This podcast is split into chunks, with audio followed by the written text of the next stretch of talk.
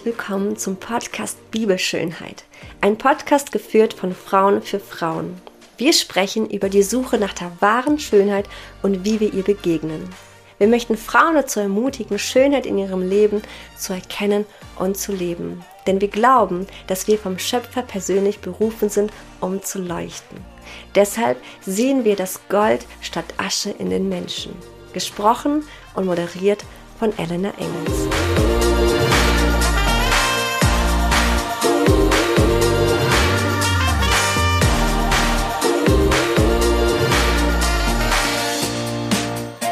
Shalom und herzlich willkommen. Mein Name ist Elna Engels und du hörst den Podcast Bibelschönheit und ich habe diesen Podcast gegründet, ähm, aufbauend auf meinem Buch Schönheit liegt im Auge des Betrachters. Das findest du auf meiner Homepage bibel-schönheit.com.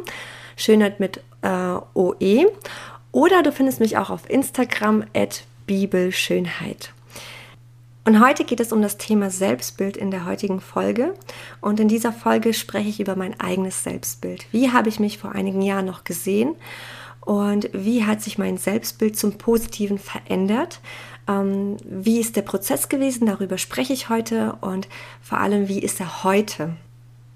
Und ich spreche über das Äußere, so wie ich mich gesehen habe, aber auch das Innere. Was sind meine Werte? Wer bin ich überhaupt? Was habe ich überhaupt für eine Identität? Habe ich überhaupt eine Identität? Ähm, welchen Wert habe ich? Und ähm, ja, all diese Themen spreche ich heute an. Deswegen wünsche ich dir jetzt viel Spaß dabei. Und wenn du mehr erfahren willst über meine Geschichte und über das Buch, dann schau einfach auf meiner Homepage vorbei und ja, lass dich inspirieren. Vor einigen Jahren war ich noch relativ äh, schüchtern. Ich war unsicher, ich hatte kein Selbstbewusstsein, ich wusste nicht, wer ich bin, wohin ich gehöre, ähm, was meine Stärken so wirklich sind, welche Identität ich habe. All diese Fragen haben mich sehr stark gequält. Ich wusste nicht, wie ich mit all dem umgehen kann und wie ich da auch einen Frieden mitfinde. Unter Freunden in Gruppen war ich relativ offen, ich war laut, ich war, ich war da, ich war präsent. In der Schule ähm, war ich ein Klassenclown. Ich habe ganz viel Blödsinn gemacht und wurde jedes halbe Jahr umgesetzt, äh, bis ich schließlich ganz, ganz vorne saß. Und meine Lehrerin hat mich auch oft ähm, an die Tische gesetzt, wo ich würde sagen, ganz, ganz stille Mäuschen saßen. Vor allem auch Jungs, die ähm, total den Respekt vor Mädchen hatten, verunsichert waren, wenn Mädchen in ihrer Nähe war äh, oder waren. Aber ich habe es immer geschafft, dass sie auftauten und total laut und ja störend auch wurden. Mit mir zusammen haben wir einfach die Lehrer ähm, ja um den Verstand gebracht.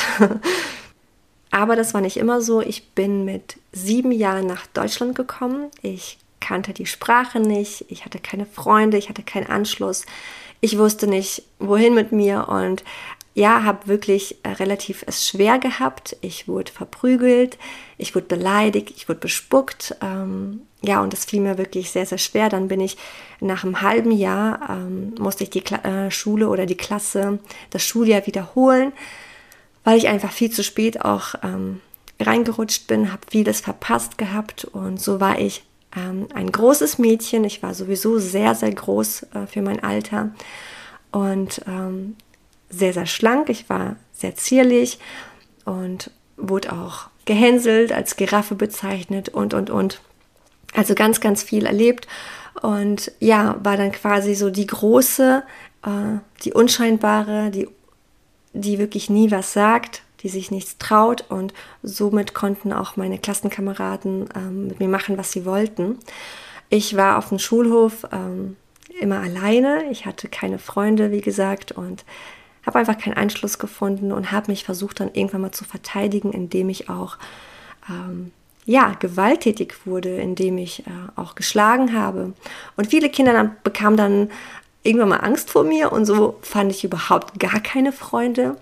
Und die wenigen, die ich hatte, die ähm, haben sich von mir entfernt, sobald sie neue Freundschaften geknüpft haben, war es einfach denen zu peinlich, mit mir befreundet zu sein. Ja, das ist schon, das klingt schon echt traurig. Aber es gab einen Jungen in meiner äh, Schule, in der dritten Klasse war das, der hat das gesehen. Der hat ähm, gesehen, dass es eine Fassade war, die ich aufgebaut habe und dass ich gar nicht wirklich so war, wie ich bin, dass ich eigentlich relativ unsicher war. Und er hat irgendwann mal dann zu mir gesagt, hey, weißt du was, du brauchst von mir nicht so stark zu tun, denn ich weiß, dass du eigentlich gar nicht stark bist und dass du es einfach nur machst, um, ja, um irgendwie dich durchzuboxen.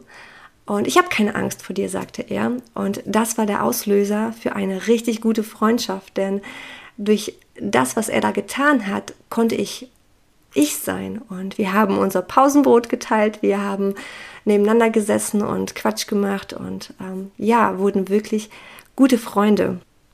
Während ich eigentlich so in der gesamten Zeit in der Grundschule eine Außenseiterin war, hat sich das schlagartig geändert, als ich dann auf die weiterführende Schule kam. Als, äh, ab der fünften Klasse war ich auch ähm, mehr beliebt. Ähm, aber auch wenn mich vor allem dann so die Pubertät kam und ganz viele Jungs mich ganz toll fanden, konnte ich das nicht nachvollziehen. Ich habe es einfach nicht verstanden, wieso sie mich so toll fanden. Es hat mir zwar gut getan, aber wirklich so wirklich aus mir raus konnte ich nicht kommen. Ich war viel zu verunsichert und ähm, ja, hatte einfach so ein falsches Selbstbild von mir. Ich hatte einfach ähm, kein Selbstvertrauen. Ich habe nicht, ähm, also ich hatte immer an mir gezweifelt. Ich schaffe das nicht, ich kann das nicht. Das waren meine Glaubenssätze und das über Jahre. Und das, was ich am meisten so dringend gebraucht hatte, das war Liebe. Und vielleicht kennst du das ja auch. Äh, ich habe einfach immer nach Liebe gelächzt und es hat mir so gefehlt, Liebe zu bekommen. Es hat nie genügt und ich habe mich ständig gefragt, woran das liegt. Ich war zum Beispiel in, ja, in einer Gesellschaft, in einem Freundeskreis und trotzdem fühlte ich mich einsam, alleine. Es hat was gefehlt. Ich wusste nicht, wohin mit mir. Was ist das? Und als ich dann mit 16 so den ersten Freund hatte, das war eine Fernbeziehung, die ging um die zwei Jahre, ähm, hat mir auch da was gefehlt. Natürlich, weil es erstens eine Fernbeziehung war. Er war fern, er war nicht da. Es, der Junge war nicht da und konnte mich nicht umarmen, in den Arm nehmen und mir einfach was Schönes sagen, was persönlich zu mir sprechen und nicht über SMS und Telefon. Ähm, und so bin ich durch die erste Beziehung in die zweite gerutscht und in der zweiten Beziehung habe ich wieder nach Liebe äh, gesucht und habe sie auch zum Teil natürlich bekommen, aber es war nie genug. Sobald mich mein Freund, ähm, sobald mein Freund mal einen Nachmittag oder einen Abend mit seinen Freunden verbringen wollte, mit Männern, und ich einfach als Frau nicht, ja, nicht erwünscht war, fühlte ich mich automatisch, als wäre ich nicht genug, als als würde ich nicht genug geliebt werden, als wäre ich nicht gut genug. Und so fing ich an, meine eigene Beziehung zu sabotieren. Ich fing an, alles zu kontrollieren, zu schauen, was er macht, wo er ist. Und ähm, ja, vor allem war ich so, dass ich äh, mir am liebsten gewünscht hätte, dass er nur bei mir ist, dass er nur für mich lebt und sein ganzes Sein nur für mich äh, hingibt. Ähm, ja, und das war ein Teufelskreis, in dem ich war. Und auch diese Beziehung ist dann irgendwann mal in die Brüche gegangen und ich habe dann meinen Mann kennengelernt. Und rückblickend war das so, dass ich ja diese zwei Partnerschaften gehabt habe in meiner Jugend und beide waren so, dass ich von der einen Beziehung in die nächste hineingerutscht bin. Also es gab wirklich keine Zeit dazwischen, in der ich Single war. Und ich habe mich nie hinterfragt, warum das so war. Später habe ich gelernt, dass äh, ich vor einem Gefühl weggelaufen bin des Alleinseins. Ich habe es nicht ertragen können, allein zu sein. Es hat mich innerlich zerrissen. Erstens hatte ich auch gelernt, Gefühle zu verdrängen. Das wurde mir so beigebracht, dass ich Gefühle niemals ausleben darf. Bloß nicht weinen, ruhig sein, ähm, ja, versteck das, was du fühlst. Du bist stark und du bist nur stark, wenn du nicht weinst. Das waren so meine Glaubenssätze, die ich auch über Jahre auch angesammelt hatte. Außerdem bin ich so davongelaufen ähm, vor diesem Gefühl Alleinsein, weil ich mich ja dann mit mir selbst beschäftigen hätte müssen. Und das ähm, wäre einfach nicht gut ausgegangen in diesem Augenblick, weil ich ja nicht wusste, wer ich bin, wohin ich gehöre, was ist meine Identität, wo sind meine Stärken, wo sind meine Werte. Ähm, und das hat mich ähm, ja dazu gebracht, dass ich einfach immer wieder in Beziehung war, auch unbewusst bin ich immer in Beziehung reingeschlittert und das hat mich so irgendwie durchgetragen die ganzen Jahre. Wir alle kennen traumatische Erlebnisse. Du hast vielleicht einige gehabt oder einige mehr äh, als andere. Äh, ich habe meine gehabt und einige möchte ich dir heute so ein bisschen auflisten, dass du verstehst, ähm, wie so mein Selbstbild war.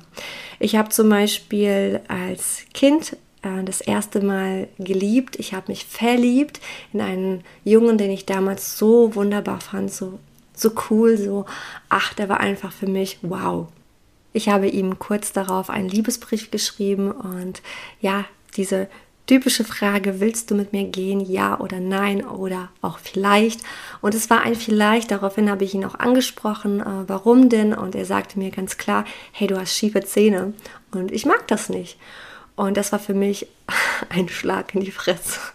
So kann man es wirklich sagen. Also es war für mich ein, ein Erlebnis das, und ein Gefühl, das ich nie wieder fühlen wollte. Es war ein Gefühl von ähm, Alleinsein und du bist nicht genug und du bist nicht gut, du bist hässlich und das habe ich übernommen. Das war mein Glaubenssatz. Ab diesem Zeitraum war ich hässlich für mich.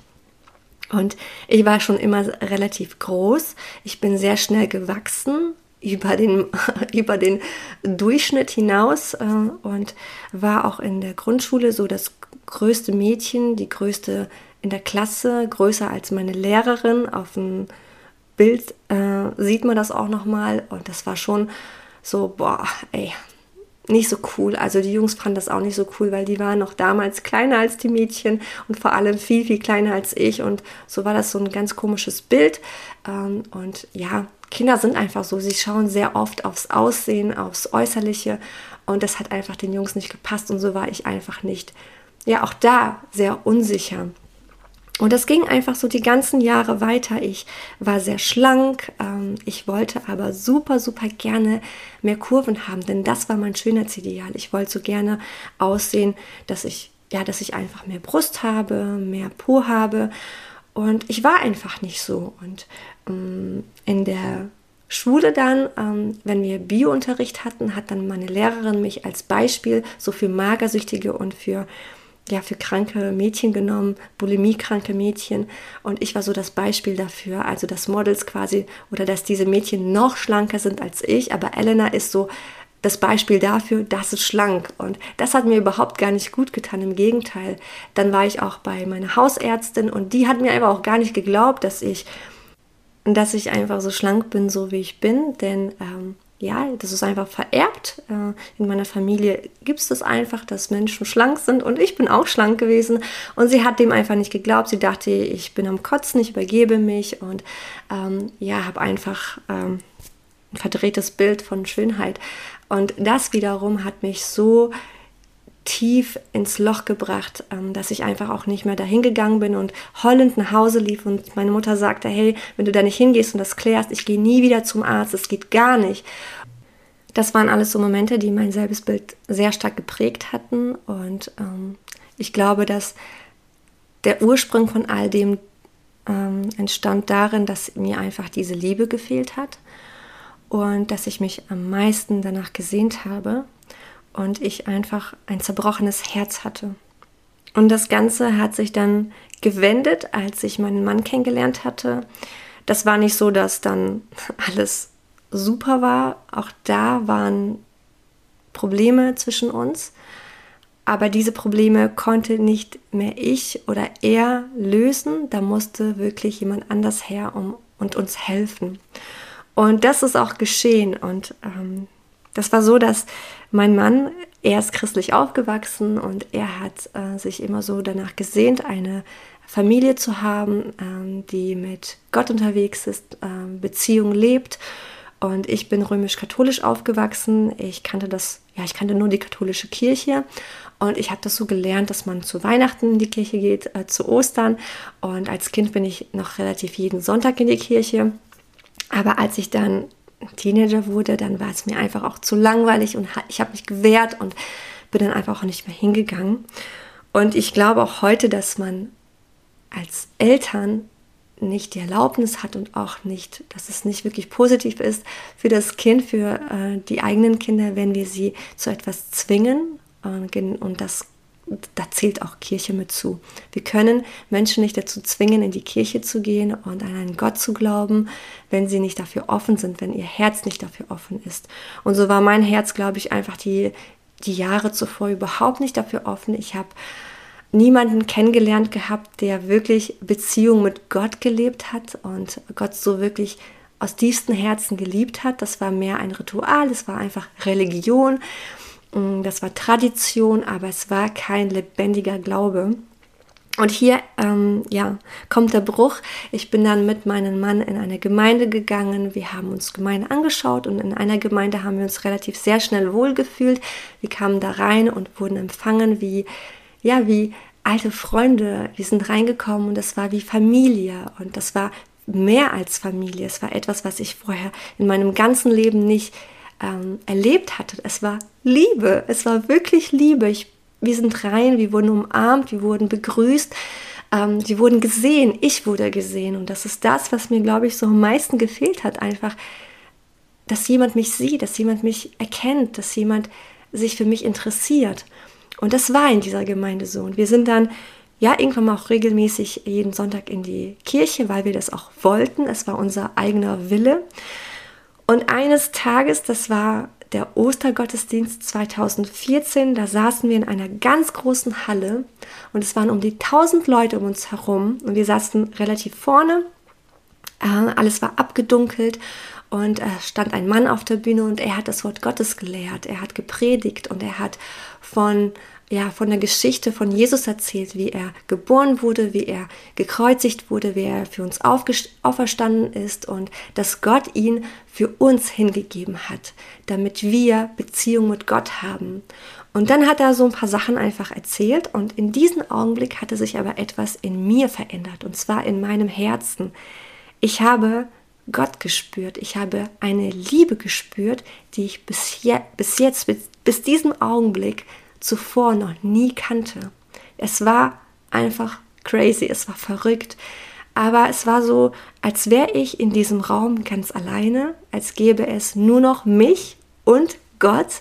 Und Gott stand da und sprach zu mir. Er hat mich gesehen und zu mir gesprochen. Und während der Mann auf der Bühne so predigte, war das so, als würde Gott mit mir sprechen und nicht mit den ganzen anderen Menschen um mich herum, sondern nur mit mir. Und ich habe in meinem Buch auch ähm, äh, hingeschrieben, was er zu mir gesagt hat. Und das möchte ich dir jetzt so gerne vorlesen. Geliebte Elena, du bist für mich so kostbar. Du bist meine geliebte Tochter. Ich werde dich niemals verlassen. Glaube mir, ich war die gesamte Zeit bei dir. Ich war da, als Menschen dich im Stich ließen, als Trauer dein Herz vereinnahmte. Ich war immer da und ich werde immer da sein. Niemals werde ich dich verlassen. Ich habe dich geschaffen. Im Leib deiner Mutter war ich mit dir. Ich habe dich gebildet, dich gesehen und dich auserwählt. Ich sehe auch deinen Schmerz. Ich kenne dein Herz und deine Gedanken. Ich weiß, wer du bist. Für mich bist du einzigartig und vollkommen, geschaffen nach meinem Ebenbild. Hier stehe ich und öffne meine Arme. Komm, mein Kind, komm. Du darfst kommen und dich ausruhen. Du darfst nach Hause kommen und dich lieben lassen. Du darfst dein Innerstes an mich verschenken und ich lasse dich niemals los. In Jesaja 53, 4 steht drinnen, dass Jesus es war, der unsere Gebrechen genommen hat und unsere Krankheiten getragen hat. Es ist Gott, der unsere Schmerzen kennt, unsere Krankheiten kennt, unsere Gebrechen kennt. Er kennt unser Herz, er weiß, was in unserem Herzen tief verborgen ist. Und er kennt es mehr, als ich es selbst kenne. Und das ist das Besondere an einem Gott, der lebt, der lebendig ist und der dich sieht. Und Gott ist mir begegnet genau so, wie ich es am meisten gebraucht habe. Er wusste, was ich brauche und wie er mir begegnen kann. Er kannte mich und so ist er mir auch begegnet. in Liebe. Und ich werde diesen Moment niemals vergessen. Es war eine Herrlichkeit da. Diese Herrlichkeit hätte ich am liebsten niemals verlassen. Also in diesem Moment wäre ich am liebsten für immer geblieben. Und ich kann mir gar nicht vorstellen, wie es ist, im Himmel einmal zu sein, bei Gott zu sein und ihn wirklich real zu sehen, ihn zu spüren, ihn anzufassen, mit ihm Beziehung zu leben, wie Adam und Eva, wie Freunde durch den Garten zu gehen und Gespräche zu führen. Ich freue mich da jetzt schon drauf und ähm, ich sehne mich danach und es ist etwas, was so wunderschön ist und ich glaube, dass jeder von uns für Liebe geschaffen ist, für Beziehung geschaffen ist und jeder von uns so dringend Liebe benötigt und und wir können wirklich so viel tun und dennoch wird es niemals genug sein. Du kannst dich in Beziehungen hineinstürzen, du kannst in die Arbeit dich hineinstürzen, du kannst so viel tun und dennoch wird es niemals genug sein, denn das Einzige, was genug ist, ist wirklich Jesus Christus. Bei ihm bist du genug und bei ihm bist du geliebt. Er liebt dich, er liebt mich und deswegen hat er mich auserwählt. Deswegen ist er für mich gestorben. Und dieses Bild verändert einfach alles. Ich danke dir, dass du heute zugehört hast. Ich mache ja jetzt Cut. Ähm, ja, das ist meine Geschichte gewesen. So bin ich Gott begegnet und so hat Gott auch mein Selbstbild erstmal verändert. In der nächsten ähm, Folge werde ich ähm, dir erzählen, wie das Ganze dann wirklich auch praktisch passiert ist, ähm, wie es dann nach meinem Bekenntnis zu Jesus, was sich da verändert hat, wie Gott etwas verändert hat und darüber werde ich dann erzählen. Deswegen danke ich dir schon mal, dass du dabei warst, dass du zugehört hast und bis zum nächsten Mal. Mach's gut, deine Elena.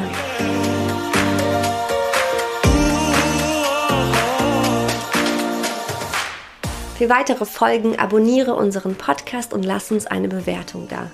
Schau gerne auf unsere Website vorbei, bibel-schönheit.com und lass dich von unseren Produkten inspirieren. Denk daran, Schönheit liegt im Auge des Betrachters.